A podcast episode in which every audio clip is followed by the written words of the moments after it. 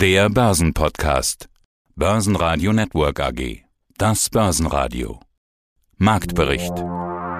Im Studio Sebastian Leben. Außerdem hören Sie Börsenurgestein Heiko Thieme zur Frage, ob der Boden schon erreicht sein könnte. Vermögensverwalter Michael Reuss von Huber Reuss und Kollegen zu den Anlagealternativen. Peter Dreide, CIO von TBF Global Asset Management zur Frage, wie zinssensibel der Energiemarkt ist und wie optimistisch er in die Zukunft schaut. CanSol-Vorstand Daniel Ster zum Cannabismarkt und Wikifolio-Trader Axel Albitz aka Trader Onkel zur aktuellen Performance. Sie hören Ausschnitte aus Börsenradio-Interviews. Die vollständige Version der Interviews finden Sie auf börsenradio.de oder in der Börsenradio-App. Der DAX erholt sich weiter. Zwar geht erneut ein Teil der Erholung bis Börsenschluss wieder verloren, aber es bleibt erneut ein Plus. Plus 0,4% auf 13.231 Punkte. Der ATX in Wien stieg plus 0,5% auf 3.007 Punkte und der ATX Total Return auf 6.322 Punkte. Die negative Wall Street belastet allerdings die eigentlich gute Stimmung etwas. Positiv wirken dagegen Signale, dass China die Corona-Lockdowns vermehrt lockert. Gesprochen wurde viel über Geopolitik, auf den G7-Gipfel folgt der NATO-Gipfel in Madrid. Außerdem wurde bekannt, dass Schottland für 2023 ein neues Referendum zur Unabhängigkeit von Großbritannien plant. Zulegen konnte die Luftfahrtbranche, Fraport, Lufthansa, Airbus mit Plus, MTU mit plus 3,5% sogar an der DAX-Spitze. Weitere Gewinner Porsche mit plus 2,7% und Continental mit plus 2,5%.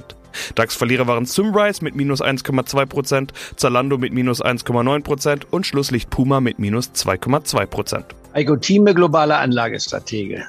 So, in Anbetracht der fortgeschrittenen Zeit würde ich mal sagen, sprechen wir mal noch über die Indizes. Wir haben noch gar nicht so viel über den DAX gesprochen heute. Äh, in den letzten Tagen sehen wir da etwas, was wir schon gar nicht mehr gewohnt waren, nämlich ein Plustag folgt auf den nächsten. Auch wenn das kein deutliches Plus ist, aber hier mal Plus, da mal Plus, da mal Plus. Plötzlich sind wir doch wieder ein paar hundert Punkte über der 13.000, um die man ja vor kurzem noch gebankt hat. Und da kommen die ersten Fragen auf.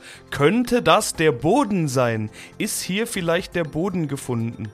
Äh, auch da kann ich nochmal das Gespräch Gespräch mit Dr. Jens Erhardt erwähnen, was ich letzte Woche geführt habe. Er hat mir gesagt, er kann sich schon vorstellen, dass hier und da eine technische Gegenbewegung kommt, aber die müsste man auf jeden Fall dann für Gewinnmitnahmen nutzen. Und auch du hast ja häufig gesagt, wir müssen erst nochmal richtig runter, bevor es wieder aufwärts gehen kann. Trotzdem, könnte das schon ein Boden sein? Wenn man das Chartbild anschaut, ich bin kein Chartist, aber ich verfolge die Charttechnik, dann könnte man sagen, wir haben hier zum zweiten Mal den Boden getestet. Das erste Mal war es im März der Fall und jetzt wiederum, das heißt die knapp 13.000 Marke, genau gesagt 12.800 Marke, sie hält. Wir waren ja schon mal während der Börsensitzung im März bei 12.400 gewesen. Ich, jetzt werden ja nur die Schlusskurse hier auf den Chartbildern wiedergegeben, wenn man so will. Von der Seite her gesehen, rein chartmäßig gesehen, können wir sagen, das könnte der doppelte Boden sein und dann geht es aufwärts. Das könnte sich durchaus als äh, richtig erweisen. Würde allerdings jegliche Komplikation im Ukraine-Krieg außer Acht lassen.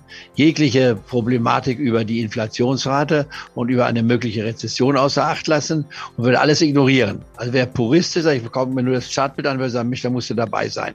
Das konnte man auch dann schon vor ein paar Tagen machen, nicht wahr, als wir hier bei 12.900 waren und sehen den Markt jetzt hier äh, von der Seite her dann 300 Punkte fast, ja höher, schon zweieinhalb Prozent konnte man verdient haben. Das wäre die eine Möglichkeit. Ich teile diese Meinung nicht, äh, sondern sage, wir werden noch einmal ein Tiefsniveau sehen. Und ich gehe davon aus, dass es sogar ein tieferes Tiefsniveau ist, als wir gesehen haben. Das ist nicht ganz unstrittig. Ich nehme auch nur bescheiden eine 12.000 Marke an, nicht die 11.000 oder 10.000 Marke. Das würde ich für sehr unwahrscheinlich halten.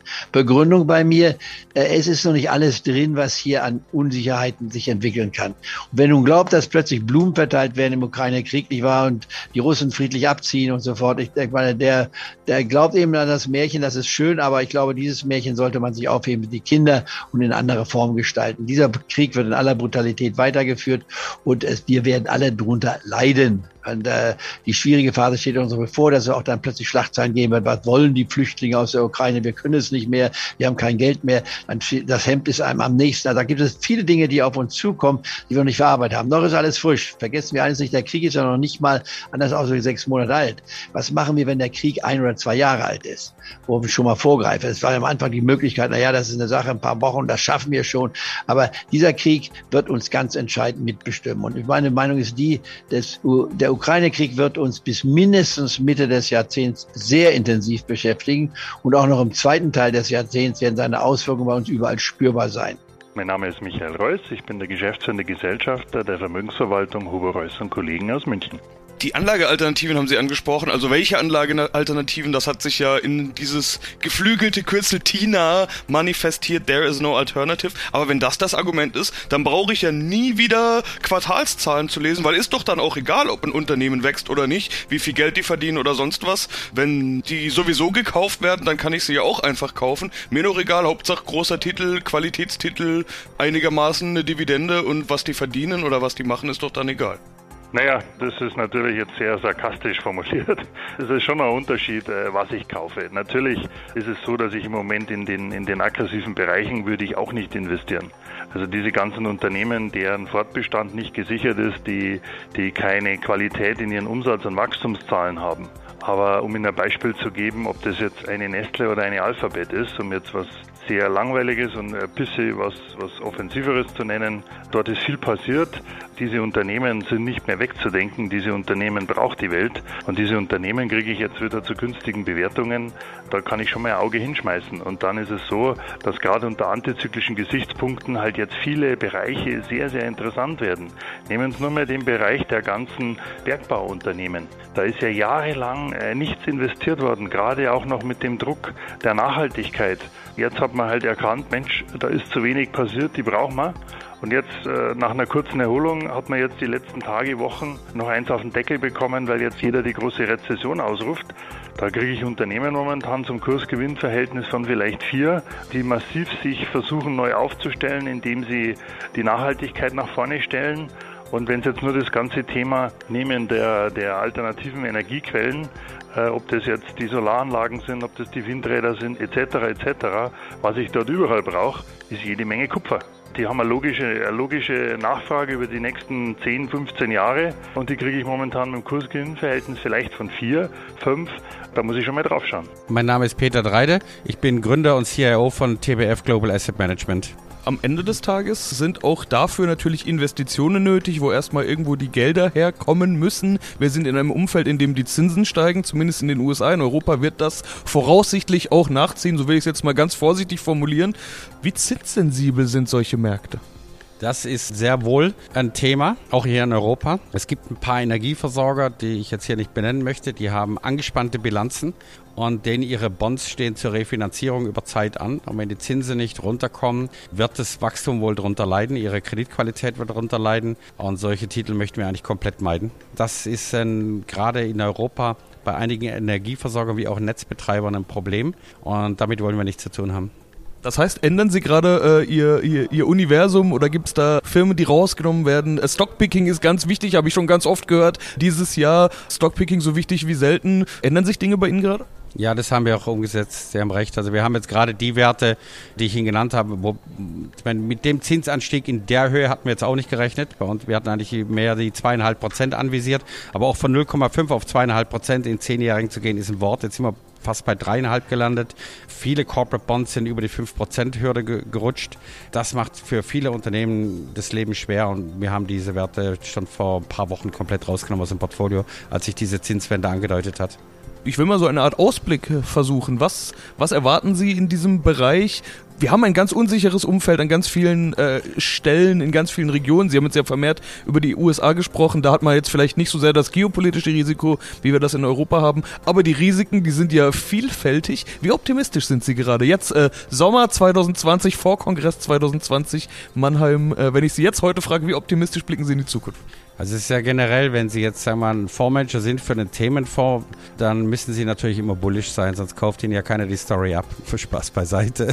Es ist so, wir haben jahrelang versäumt, die Energiepolitik vom Mix her so aufzubauen, wie es sein sollte.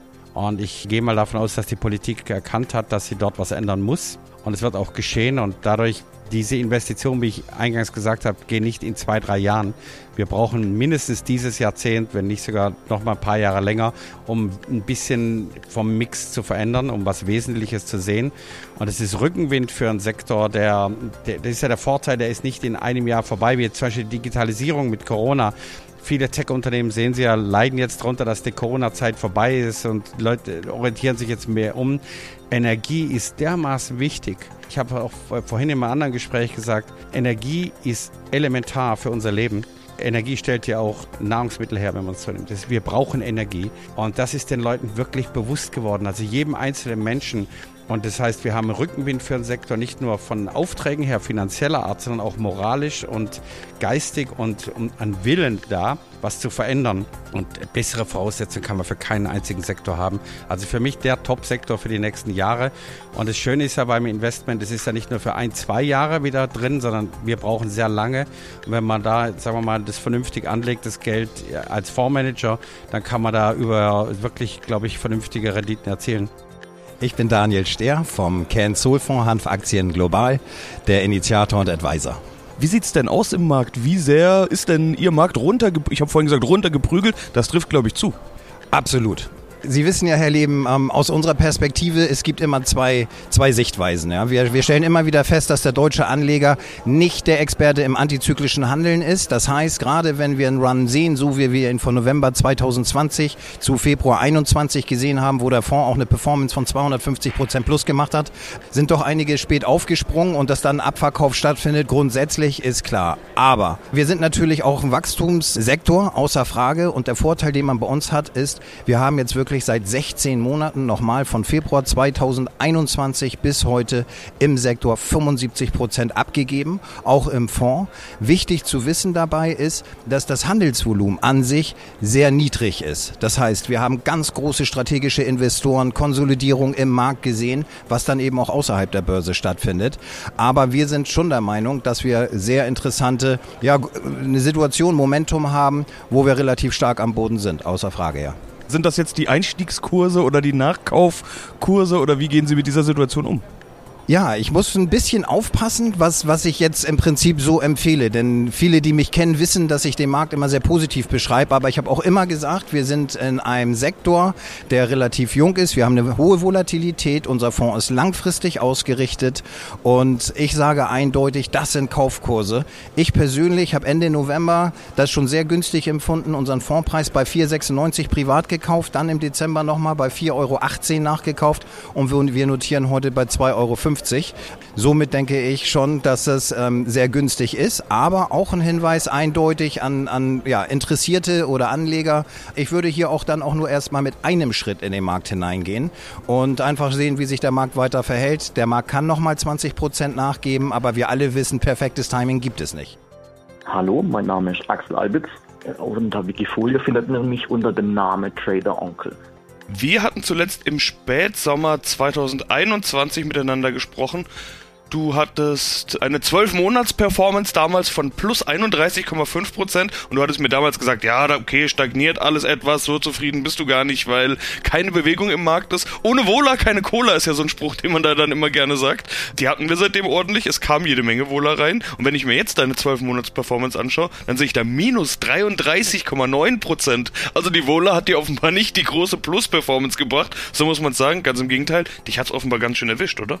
Ja, tatsächlich, weil ich einfach gedacht habe, der Markt ist um einiges stärker und da kamen halt doch einige exogene Faktoren dazu, die ich so nicht auf dem Schirm hatte, wo mich dann doch ein bisschen unter die Räder gebracht haben. Und natürlich Unternehmen oder auch Positionen, wo ich nicht erwartet habe, dass sie doch so stark mit dem Markt zurückgehen. Und ja, da das dann momentan eher weniger Trading war, sondern mehr investieren, ja, steht es jetzt auch gut unter Wasser, das Portfolio als wir den Termin gesucht haben, hatte ich vorgeschlagen 9 Uhr. Du hattest gesagt, nein, Eröffnung Frankfurt. Da habe ich gesagt 15.30 Uhr, hast du gesagt, nein, Wall Street. Ich schließe daraus mal, dass du gerade ziemlich aufmerksam und aktiv den Markt beobachtest und beobachten musst nicht nur beobachten, sondern ich handle natürlich auch sehr viel.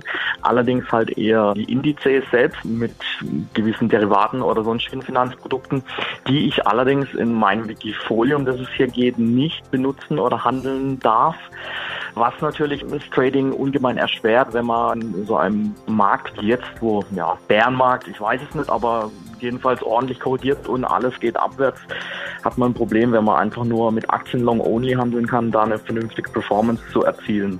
Also ja, natürlich, ich handle viel selber und ich beobachte den Markt. Allerdings, ja, wir sind ein bisschen die Hände gebunden in diesem Portfolio mit, wie gesagt, long only. Dein größtes Wikifolio, das über das wir gerade auch sprechen, heißt AA Plus Master Trading ohne Hebel. Trading bedeutet ja sowieso ziemlich aktiv zu sein. Wie aktiv bist du gerade und was kannst du tun, um aus diesem Loch, sage ich jetzt einfach mal, wieder rauszukommen?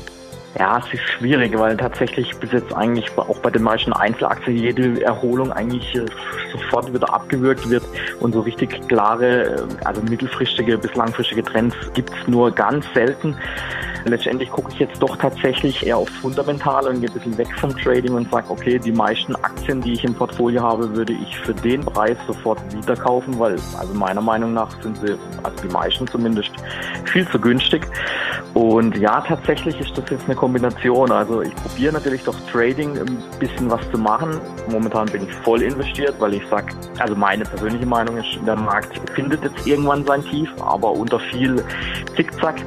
Und ich werde noch ein paar strukturelle Anpassungen im Portfolio vornehmen. Allerdings bin ich tatsächlich, also vor allen Dingen von den größten Positionen, doch schon ziemlich überzeugt, dass die Aktien vom Markt ein bisschen zu Unrecht so tief gehandelt werden. Börsenradio Network AG Marktbericht